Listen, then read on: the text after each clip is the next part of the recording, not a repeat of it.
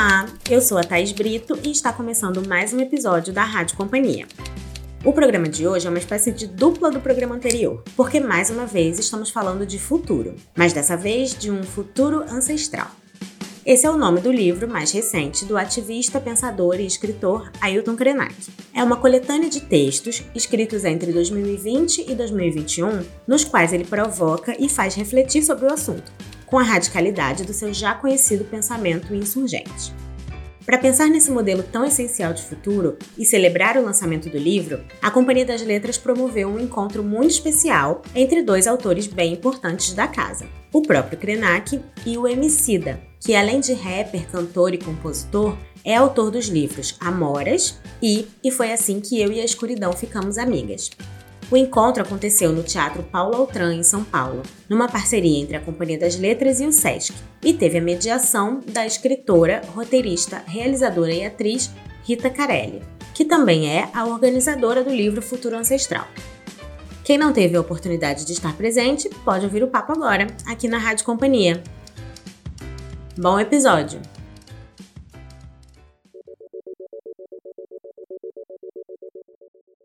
Futuro Ancestral. Esse foi o nome com que a gente batizou esse último livro. Quando a gente fez essa aventura aí, que o Ailton estava começando a contar, desse nosso almoço com o Ricardo, que veio a ser o editor desses livros, a gente não tinha a menor ideia que isso tudo ia acontecer, né, Ailton? Assim, a dimensão que esses livros tomaram, a circulação que esses livros tiveram. E eu fico brincando com o Ailton que ele, ele se tornou o guru da pandemia, porque eu acho que foi o cara que mais fez lives e conversas durante a pandemia que eu tenho notícia. Eu tenho uma história Para engraçada. eu tenho uma Cristina, história né, engraçada com, que animou a nossa com o Ailton na, na pandemia, que a gente fez uma live e ele tava parado olhando pra câmera e eu achei que tinha travado o vídeo. E eu fiquei uns um minuto e meio falando, eu acho que deu problema na internet aqui, a gente vai ter que reiniciar. E ele tava olhando pra câmera assim. E eu falando com o pessoal lá do GNT, falei, acho que deu problema na internet do Ailton, a gente vai ter que resolver isso aí. E depois de um minuto e meio ele falou, eu tô ouvindo todos vocês. Só para que o homem fez todas essas lives mesmo. E essas ideias do Ailton que tiveram essa circulação maravilhosa, né? E ideias do Ailton e para além do Ailton, né? Que o Ailton ele está filiado a um, a, um, a um pensamento também é, que o transcende, né? E quando a gente é, escolheu esse título, Futuro Ancestral, era uma ideia que o Ailton já andava disparando por aí, né? Em algumas dessas intervenções, dessas conversas, dessas dessas lives. E a gente viu esse, esse, essas duas palavras juntas pipocarem por todos os lados, né? A gente começou a falar, Ih, vamos botar logo no livro, porque já tem gente com camiseta escrito Futuro Ancestral. E, mas essa ideia foi pipocando de outros lugares também, né? Porque eu acho que quando uma ideia encontra o seu tempo, ela só pode florescer, né? E eu acho que essa é uma ideia que está florescendo. Talvez pela sinuca de bico em que a gente se enfiou, né, enquanto sociedade, é, e que agora a gente está se abrindo a outras matrizes de pensamento, porque a gente já entendeu que o nosso jeito de fazer deu errado, né? Então, é, acho que essa curiosidade, essa sede de outras outras possibilidades de entendimento do mundo, outras formas de se relacionar com o mundo. Então, eu queria que o Ailton contasse um pouquinho para a gente essa, essa mágica do futuro ancestral. E depois o Emicida, que é um cara que tem falado muito de ancestralidade também, que tem a sua própria ancestralidade, a sua própria maneira de estar, de agir no mundo presente, de refletir sobre essa nossa, como o Ailton gosta de dizer, esse nosso jeito que a gente está indo num trem em alta velocidade diretamente para o abismo. Posso começar? Eu faço parte de uma cultura que recebeu um nome nos Estados Unidos, que é a cultura hip hop. A cultura hip hop ela tem quatro elementos: MC, que é a minha função, mestre de cerimônias, o DJ, que é do inglês diz que joga, é o cara que seria o nosso maestro responsável pela música, o grafiteiro, que são essas pessoas que pintam a cidade, dão cores a ela, e o b-boy, que é o dançarino. Essa cultura ela recebe esse nome nos Estados Unidos, mas ela é a junção de uma série de outras manifestações culturais que elas já aconteciam pelo continente americano de várias maneiras. E a razão dela ter sido batizada dessa maneira, e os americanos não gostam muito quando eu falo isso, porque eles gostam muito de ter inventado todas as coisas, mas as coisas existiam antes dos Estados Unidos. E quando os Estados Unidos acabarem, as coisas vão continuar existindo.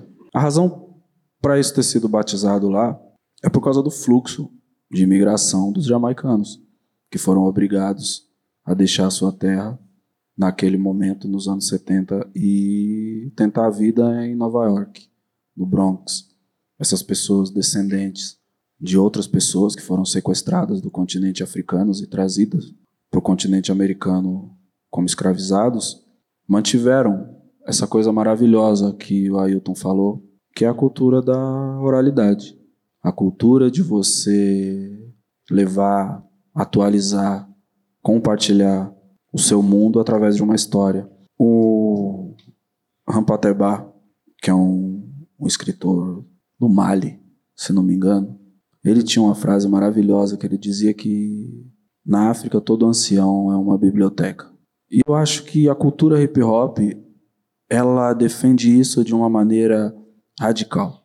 Por isso, ao longo da sua história, ela teve tantos embates com o mercado e tantos embates com a indústria, continua tendo esses embates até hoje, porque essa filosofia, ela não é uma filosofia mercadológica. Ela é uma coisa difícil de você encapsular e vender. Não a música em si, mas a forma de se fazer essa música. A gente tem uma característica muito marcante, que é muito perseguida, que é algo que a gente chama de sample, que é uma mostra, um pedaço de uma música que existiu antes de nós. E quando a gente pega um trecho de uma música e reutiliza ele, como a gente fez, por exemplo, no Amarelo, que a gente pegou a música do Belchior e trouxe a música do Belchior para o nosso tempo, não é simplesmente se ancorar numa música de algumas décadas atrás.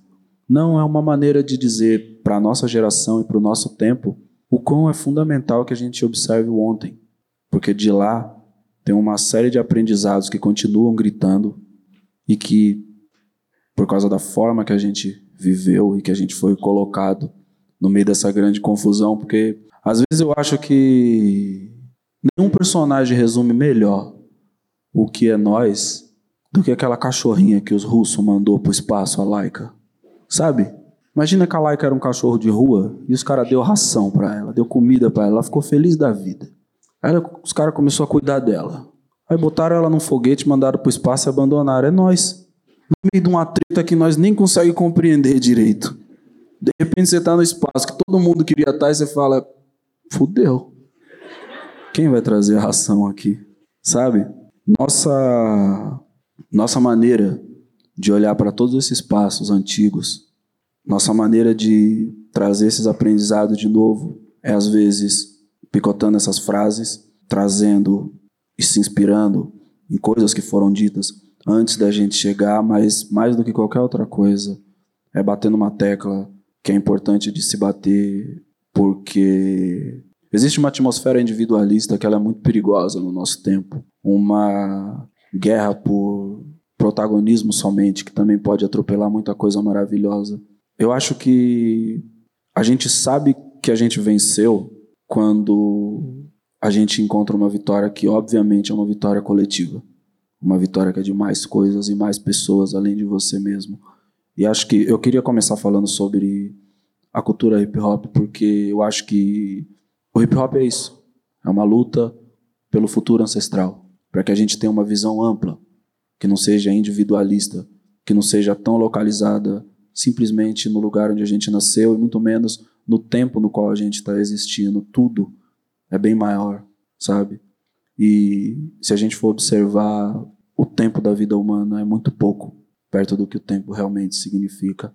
Então, o máximo que a gente pode fazer é sugerir, humildemente, que a gente deveria olhar com um olhar mais curioso, mais atento e mais sensível para o hoje, para o ontem, para que com sorte a gente consiga construir um amanhã. Ailton, Você pode falar também outra coisa. Pode falar o que você quiser. Vamos dar uma olhadinha.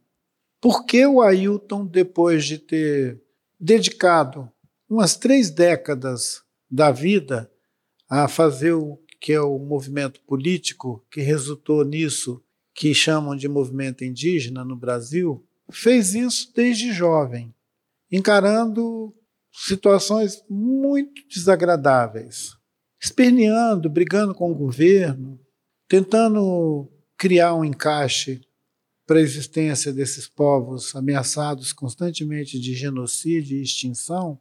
Durante essas três décadas, talvez quase quatro décadas, esse sujeito pensou como aquela árvore que o professor Danilo invocou aqui num texto meu, aquela árvore antiquíssima, grande, que foi formando bosques na sua própria estrutura. Lembra uma samaúma. Samaúma é assim. Às vezes a samaúma tem 300, 400 anos, cheio de vida, cheio de seres vivendo dentro dela, no corpo dela. A própria estrutura dela, as raízes dela, é, dá para morar gente lá embaixo, gente lá dentro. E subindo naquele magnífico edifício lá em cima, vai ter famílias de bromélias e plantas e bichos vivendo e colonizando lá naquelas copas maravilhosas, formando mundos. Maravilhoso.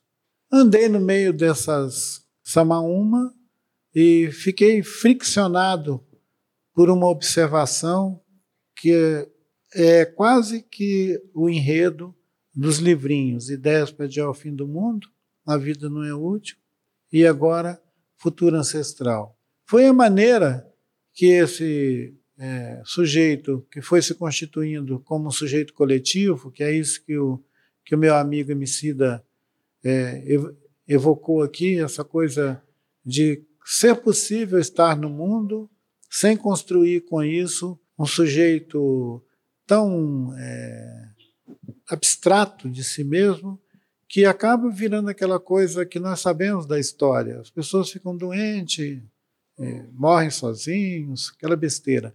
Para não ficar doente nem morrer sozinho, algumas outras culturas produzem experiências de sujeitos coletivos. Ficam lá sentados nos terreiros contando história, fazendo balaio, não fazendo nada. E essas experiências é, de fruição da vida, essa fruição da vida, ela confunde ah, o estado físico, material da vida que passou a ter um valor imenso. Hoje todo mundo precisa ter comida, precisa ter casa, precisa ter, sei lá, um monte de coisa, precisa ter carro, precisa ter tudo, precisa ter luz elétrica, precisa, precisa, precisa, precisa, precisa.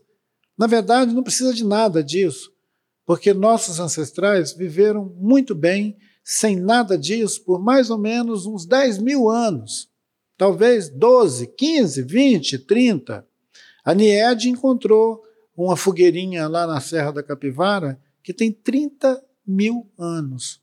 Se alguém fez uma fogueirinha 30 mil anos atrás, eles estavam vivendo e são nossos ancestrais. Para a gente ter uma pista do que, que eu chamo de ancestral, porque alguém pode achar que um poeta místico já inventou que ancestral não é gente, não come, não caga e não dorme. Ele faz todas essas coisas ordinárias. Só que ele não precisa dessa tralha toda que nós passamos a virar dependentes. As pessoas ficam dizendo: não, não fuma, não, cara, porque você ficar fumando esse cigarrinho, você vai ficar dependente.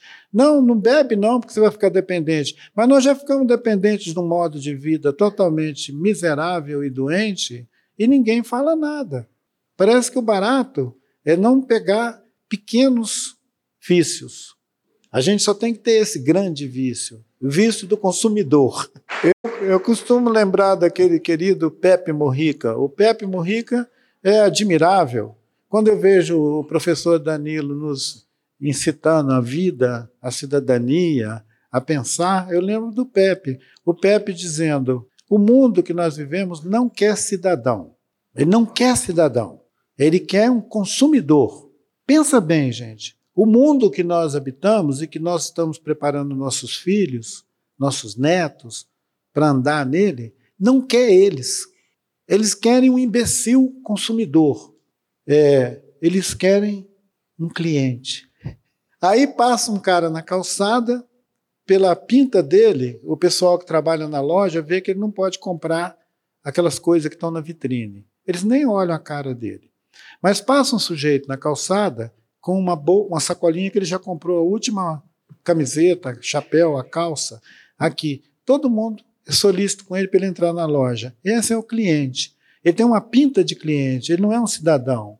Ele é um cliente. Então, esse cliente é a coisa mais adorada pelo capitalismo.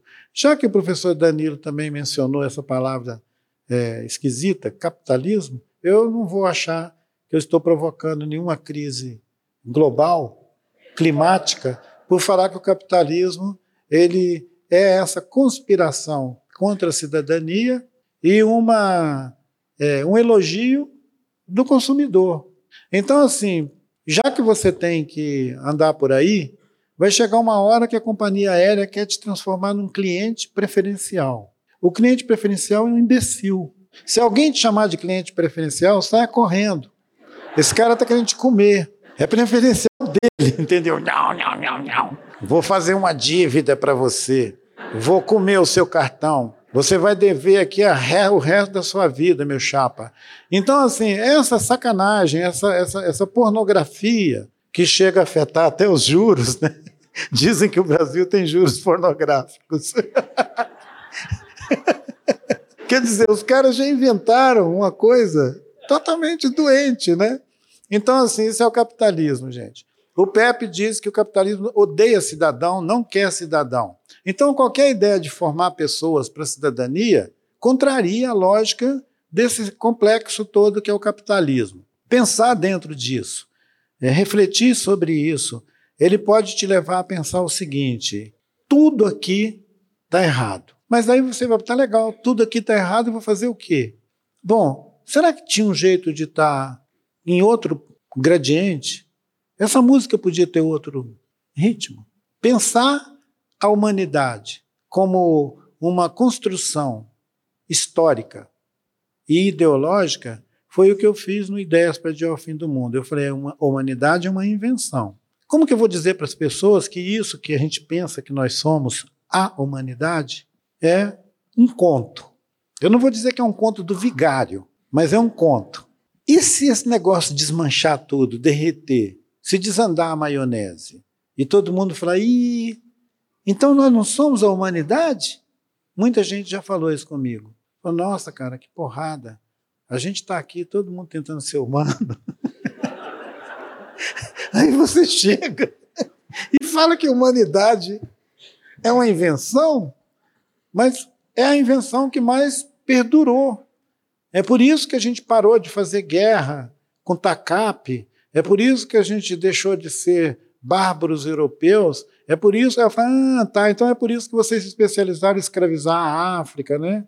Civilização, legal. Saíram da barbárie e foram para a civilização. Os civilizados arrancam um continente inteiro, escravizam um continente inteiro, enrica uma classe que nunca sai de cima, forma uma elite capitalista global, cria a ONU, o Banco Mundial, a OEA, a OTAN, cria essas superestruturas que eu chamei, que são as superestruturas que mantêm a narrativa sobre o fato da gente ser a humanidade. Quando alguém desafina esse coro de contentes, uma, uma potência dessas, a ONU, a Unesco, a, o Banco Mundial, a Organização Mundial da Saúde, vai disciplinar aquele aluno que não fica quieto na carteira, então a gente vai lá e desaparece com o Irã, com o Iraque, com a Líbia, com a Síria. Vamos lá, humanidade. Aí a humanidade, legal, humanidade, tudo bem? Humanidade? Oh, humanidade, que é isso? Crise climática, o pau está quebrando. A Rússia precisa resolver um negócio ali. Vamos para cima da Ucrânia. Humanidade. Nós estamos no planeta lindo da Terra chegando à casa de um bilhão de pessoas refugiados. Quer dizer, refugiado é sem casa. Tem 870 milhões de pessoas com registro zanzando no planeta. em bote, em jangada. E o Gil fala que de Saveiro é uma eternidade, de jangada é uma encarnação, não é? Então, o, essa peregrinação pelo mundo, se ela for feita de jangada, é uma encarnação. Se ela for feita de saveiro, é uma eternidade. Então, é, eu fiquei olhando isso, depois de ter ralado um pouco, e eu falei: bom, é bom contar essa história de uma maneira bem simples para não é, apavorar. Então eu disse: olha, essa humanidade é uma ficção. Essas superestruturas organizadas aí, elas são uma mímica para a gente, é igual criança brincando. Puxa um lençol, bota uma trava, suspende tudo e faz a casinha, né? Aí a Cruz Vermelha Internacional, tal, todo mundo ali brinca, fazer comidinha. Vamos casar? Eu sou médico. Então a gente brinca desse jeito. A humanidade é infantil. Não tem coisa mais infantil do que a ideia da humanidade. É igual aquela brincadeira das crianças, vão fazer comidinha, pega areia, pega capim. Então, quer? Então essa ideia de humanidade já deu. A gente não pode continuar com esse papo furado porque ele alimenta o monstro esse monstro corporativo que continua comendo o planeta e dizendo para a gente: olha, amanhã, ó, cedinho, tá legal? Então, metrô, tudo funcionando, legal. Então, vamos botar essa, essa esse bando de gente para trabalhar? Claro, né? Os caras que pegaram todo mundo da África, espalharam mão de obra para o mundo para produzir a tal da Revolução Industrial e o e o, o papo do progresso, eles conseguem sempre estar inventando uma modinha nova. A modinha mais nova agora é essa história de que a gente vai ter uma tecnologia tão, tão incrível que nem precisa da gente. Uma tecnologia tão, tão incrível que vai resolver tudo. Tudo, tudo. Não precisa da gente. Então, você pergunta, bom, e nós? Bom, nós, vocês, para quê? Então, é, a vida não é útil foi uma observação sobre como esse grande, essa grande multidão de gente conseguiu encaixar nossas desigualdades a ponto de achar que quem não está dentro é porque é incompetente, entendeu? Os índios são preguiçosos. Os índios, os índios não trabalham, tá vendo? Eles não trabalham. Eles ficam lá, à toa. E fora aqueles que vivem em cima de muito ouro, riqueza, também não mexe, não. Eles ficam lá deitados em cima, atrapalhando o trânsito. Então a gente vai lá, chuta eles e tira o ouro. Mínimo que a gente tem que fazer, né?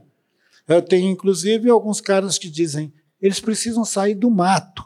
Sobre os Yanomami, um governador é, totalmente pornográfico disse que os Yanomami têm que sair do mato. Não, mas eles têm que sair do mato. Ora, olha, olha a cápsula. Um povo que tem dois mil anos de história continuada num território, considerado uma das maiores é, biodiversidades, é, expressando a maior biodiversidade do planeta hoje. Você vira para eles e fala: sai do mato. Eles vão falar: mas espera aí, a gente ficou produzindo essa biodiversidade nos últimos dois mil anos, você quer que a gente saia daqui para ir para onde? Só se for para aqueles hospital de campanha que eles estão montando lá para eles irem morrer lá dentro, né? com mercúrio, com veneno do garimpo, com toda aquela desgraça. Então é tão óbvio, é tão descarado a maneira mentirosa que se opera o sistema cotidiano da vida útil, que eu tive que dizer para as pessoas que a vida não é útil. Aí, de novo, quando, quando eu disse que a humanidade é uma invenção, muita gente reclamou de mim, inclusive nas nossas universidades. Nossa, mas você pegou pesado, hein, dizer que a humanidade é uma invenção? Tem a história que diz que a humanidade, tal, tal, tal. Tem, tem a história. A gente pode inventar qualquer história, inclusive uma que justifica o fato da gente ter construído um clube imenso de injustiça e depois os que ficam fora desse clube são obviamente entendidos como eles são incapazes. Eles não entraram no clube porque não querem, entendeu? O clube está aqui. O clube da humanidade. Agora, se você prefere ficar lá ralando pobreza no Afeganistão, nos beiradão do planeta, é uma subhumanidade. Essa ideia de uma subhumanidade, para mim, foi uma revelação que se configura cada vez mais como aquela parte da humanidade que vai ser cada vez mais maioria. Até o ponto em que o clube vai ficar uma birosca assim, ó. Mas o clube, birosquinha, vai continuar dizendo: nós somos a humanidade. Alô, alô, somos a humanidade. E aqui tu, somos a humanidade. Então, com, com a ideia da utilidade da vida, que eu acabei tendo que buscar exemplos assim bem caricato, tipo, olha, útil é um ventilador, um aspirador de pó, um liquidificador. A vida não. A vida é fruição, a vida é maravilhamento, a vida é uma dança cósmica. As pessoas, cacete, uma dança cósmica.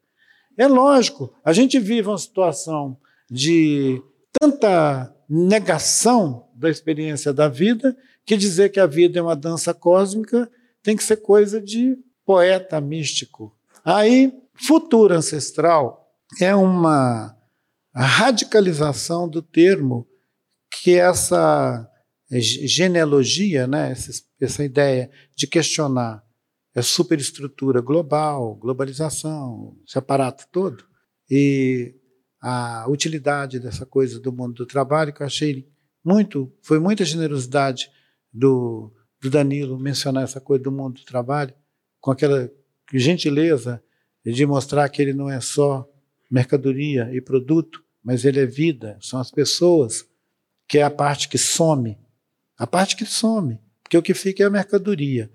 Então, essa, o, o Copenau Yanomami, nosso querido Davi, ele diz que ele vê esse mundo aqui como a sociedade da mercadoria.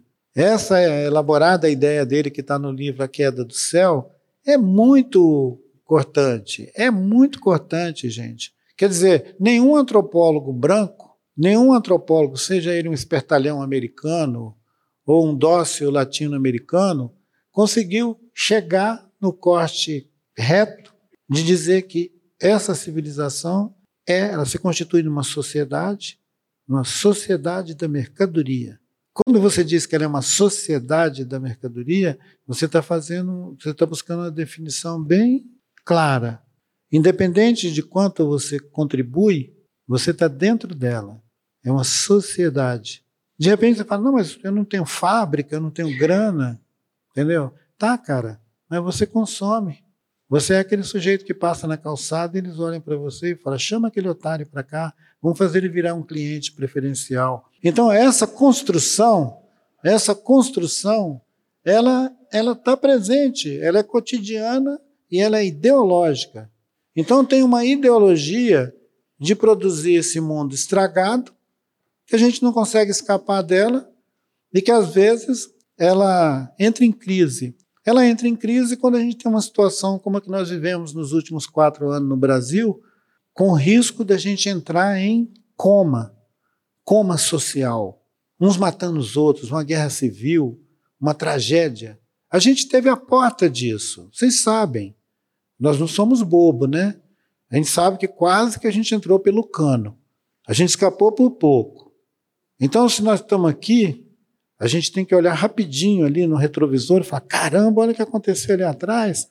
A gente vai olhar um monte de trem quebrado, tudo regaçado. Aquilo ali foi o ontem. Aí agora tem um agora aqui. E às vezes a gente está nesse agora aqui com muito pouca capacidade de observação, como se a gente tivesse ficado tão chapado com o que aconteceu, que agora a gente fica aqui bobo e não consegue ver que nós estamos diante de uma quase que rara possibilidade de escolher se a gente quer reproduzir mais do mesmo ou se a gente quer tentar fazer algumas outras coisas. Outras coisas, por exemplo, seria não licenciar Belo Monte de novo. Seria não concordar que a gente vai ter o pré-sal 2 na foz do Amazonas. Aí alguém muito racional, não dos racionais, dissesse: Ah, mas e aí? Nós vamos quebrar. Está todo mundo olhando para a gente ver se a gente vai ligar o caixa. Prim, prim, prim, Brasil, prim, prim, prim, Brasil.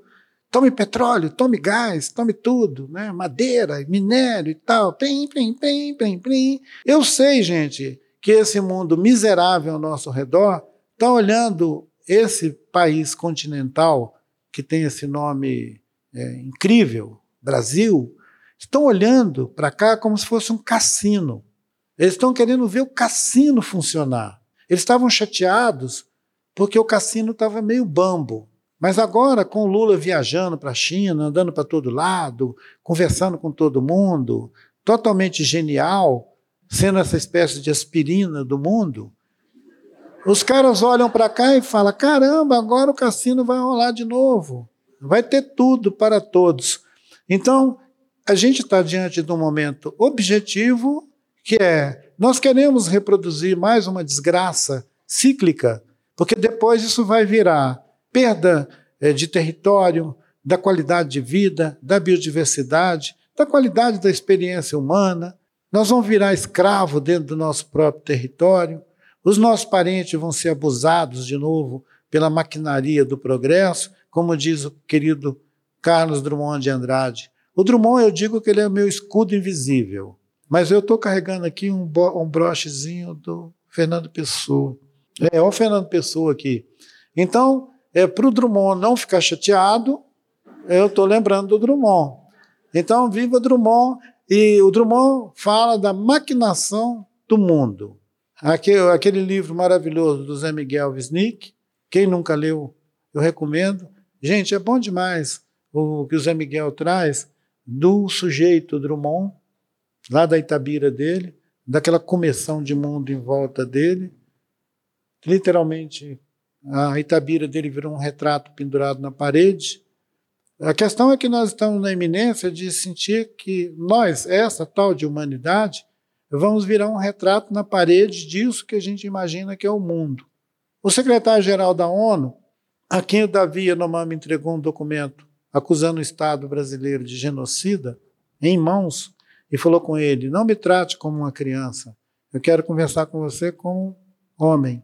Uma pessoa entregou um documento para o secretário-geral da ONU acusando o Estado brasileiro de genocídio. Isso não é brincadeira, não. Entregou também para o secretário executivo da OEA. Tem um mês, foi lá em Nova York.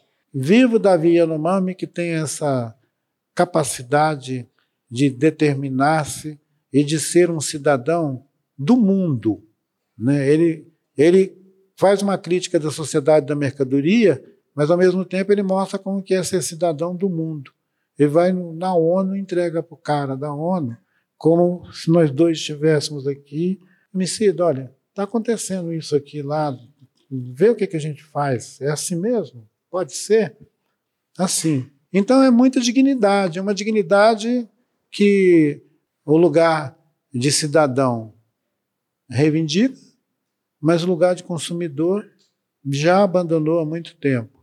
Futuro ancestral não é uma parábola que pode ser descolada dessa menção ao tríptico, ideia para ideias para o fim do mundo, a vida não é útil, porque ele se articula essas três narrativas, ela se articula como um manifesto daquele pensamento que se expressa coletivamente, dizendo que nós perdemos muito tempo nessa batidona planetária, global, globalizante e tal.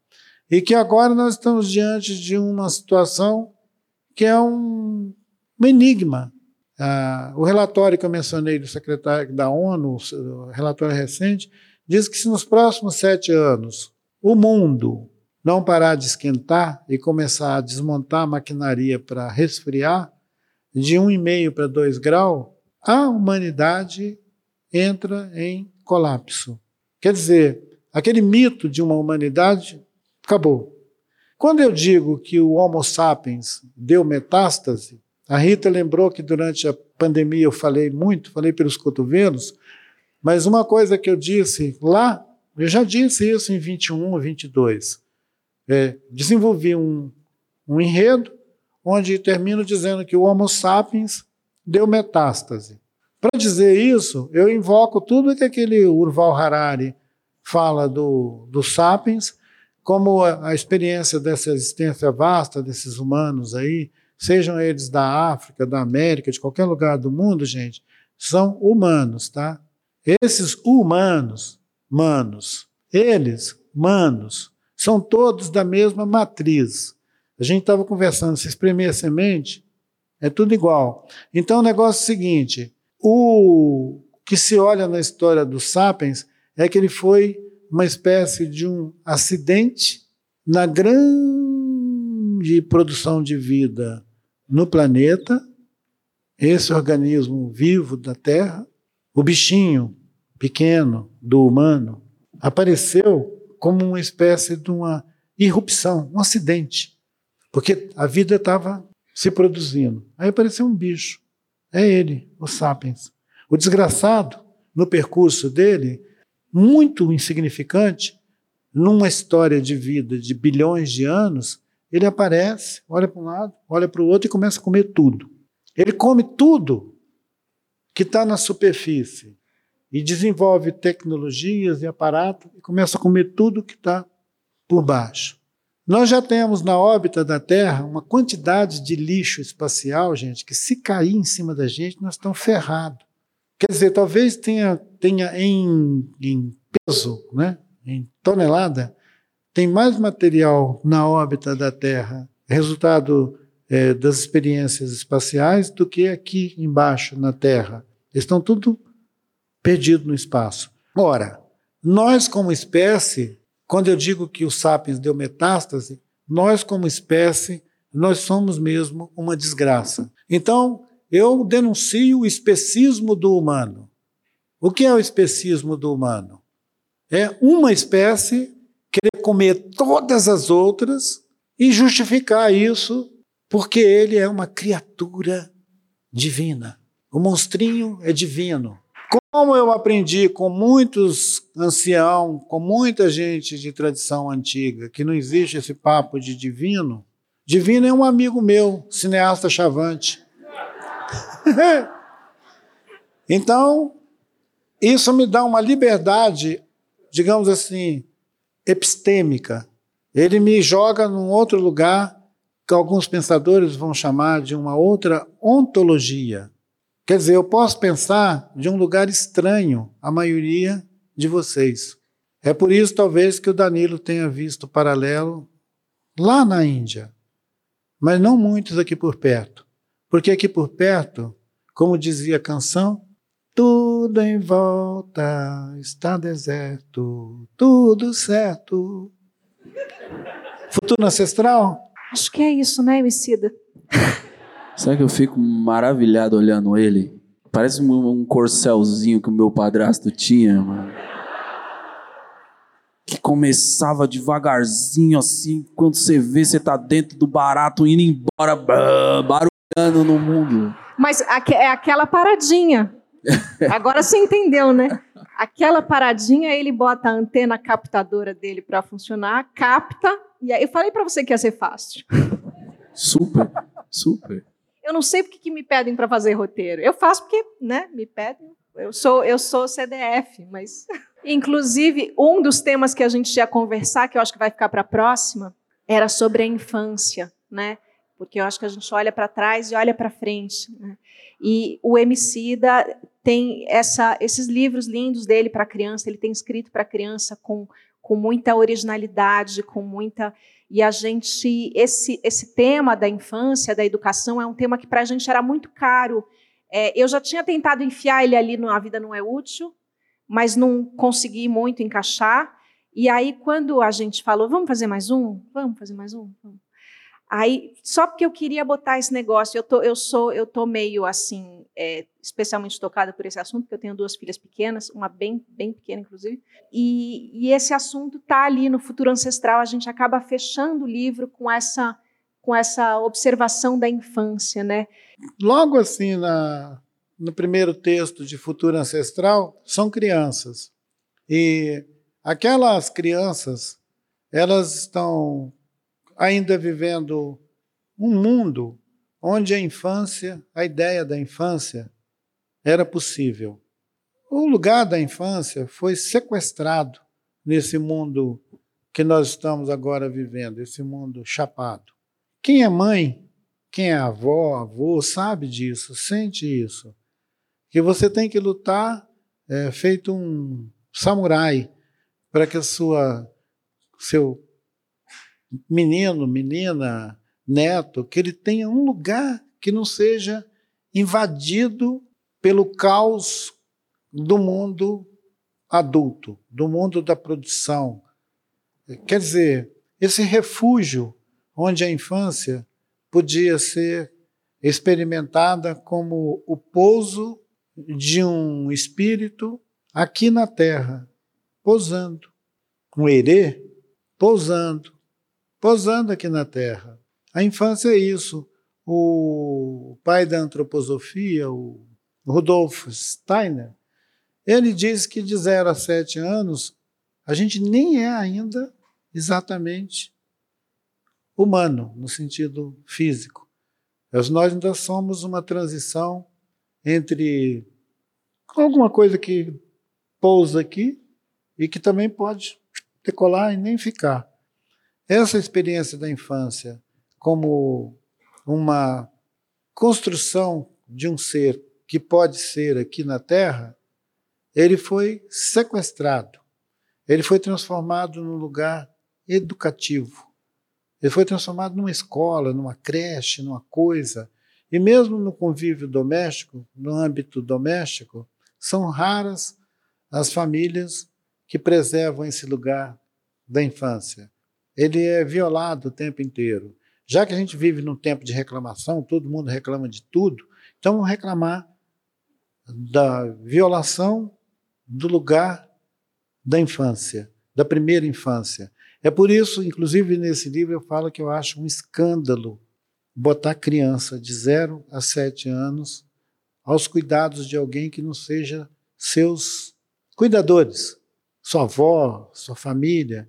Por mais que essa família seja censurada, considerada, não, porque ela era uma família tão desestruturada, sabe? O pai bebia, e aí e ele batia em todo mundo, então a gente tirou as crianças deles e agora a gente botou lá no lugar legal ali.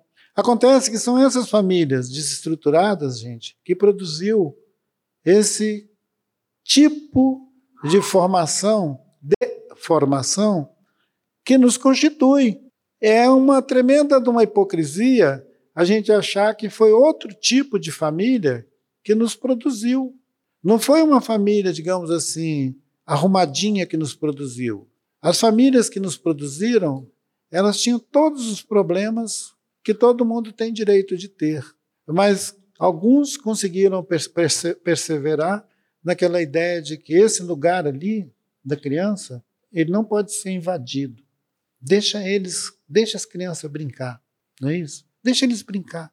Mesmo aqueles que não podiam proporcionar a esse lugar as vantagens que hoje o mundo oferece, que é de ter transformado a infância numa espécie de play center. Ah, tem uma ideia equivocada que afeta inclusive muitas mamães, mamães novas, mamães dos últimos 50 anos para cá, que vão achar que a infância deveria ser um play center. Mas não, um play center é corrosivo. Um play center ele pode é, servir, quem sabe, para adolescentes que precisam queimar muita, muita adrenalina. Ah, aquele momento, aquele primeiro período da infância que a gente se referiu aqui, o primeiro setênio, ele deveria ser um lugar de total proteção para que esses seres pudessem fazer a viagem deles entre o céu e a terra sem direcionamento. Que eles não fossem sujeitos àquela pergunta é, violadora dos adultos: o que você vai ser quando você crescer? O cara chega para visitar alguém numa casa, na família, vem uma criança, né? E bota a mão na cabeça da criança. E aí, o que você vai ser quando você crescer? Ou pergunta para os pais: o que ele vai ser quando crescer? Quer dizer, aquilo não é um projeto de gente. Ele é uma pessoa, não é um projeto. Tipo assim, vamos dar uma adequada, uma adequada nesse cara aqui, ele vai ser uma coisa quando ele crescer. Nós estabilizamos essa violência no nosso cotidiano. Quantos de vocês já não viram um tio, um querido amigo da família perguntando o que, que a criança vai ser quando crescer? Isso é uma ofensa. Eu acho que quem fizer uma pergunta dessa devia ser multado. Já, já coloca a criança nesse mundo utilitário, né? nesse mundo, a criança já tem que ser útil para servir a esse mundo em colapso. Ele já é. Meus queridos, eu acho que a gente vai ter que encerrar. Mas foi uma horinha maravilhosa que a gente passou juntos aqui, viu? Ouvindo. Prazer imenso conhecer você, Rita, de verdade. Eu sou muito seu fã e nunca tinha encontrado com você, então falei, a Rita que vai estar lá é a Rita Rita? Ela mesmo? Ela mesmo. E, enfim, poder encontrar a Ailton também, sempre o mestre, sempre saio com a cabeça. Agora, mano, azar de quem vai comigo no carro para casa.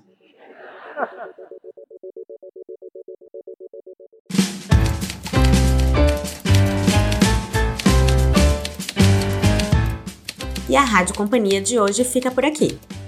Se você tem sugestões, comentários, é só escrever pra gente em rádio@companhiadasletras.com.br.